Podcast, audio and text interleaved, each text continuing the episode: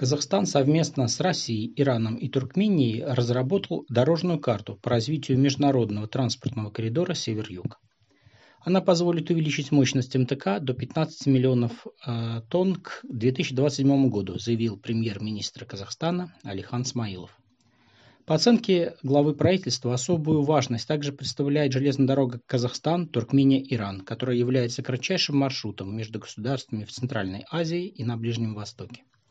За 9 месяцев грузопоток по этому маршруту в направлении Ирана увеличился на 9%.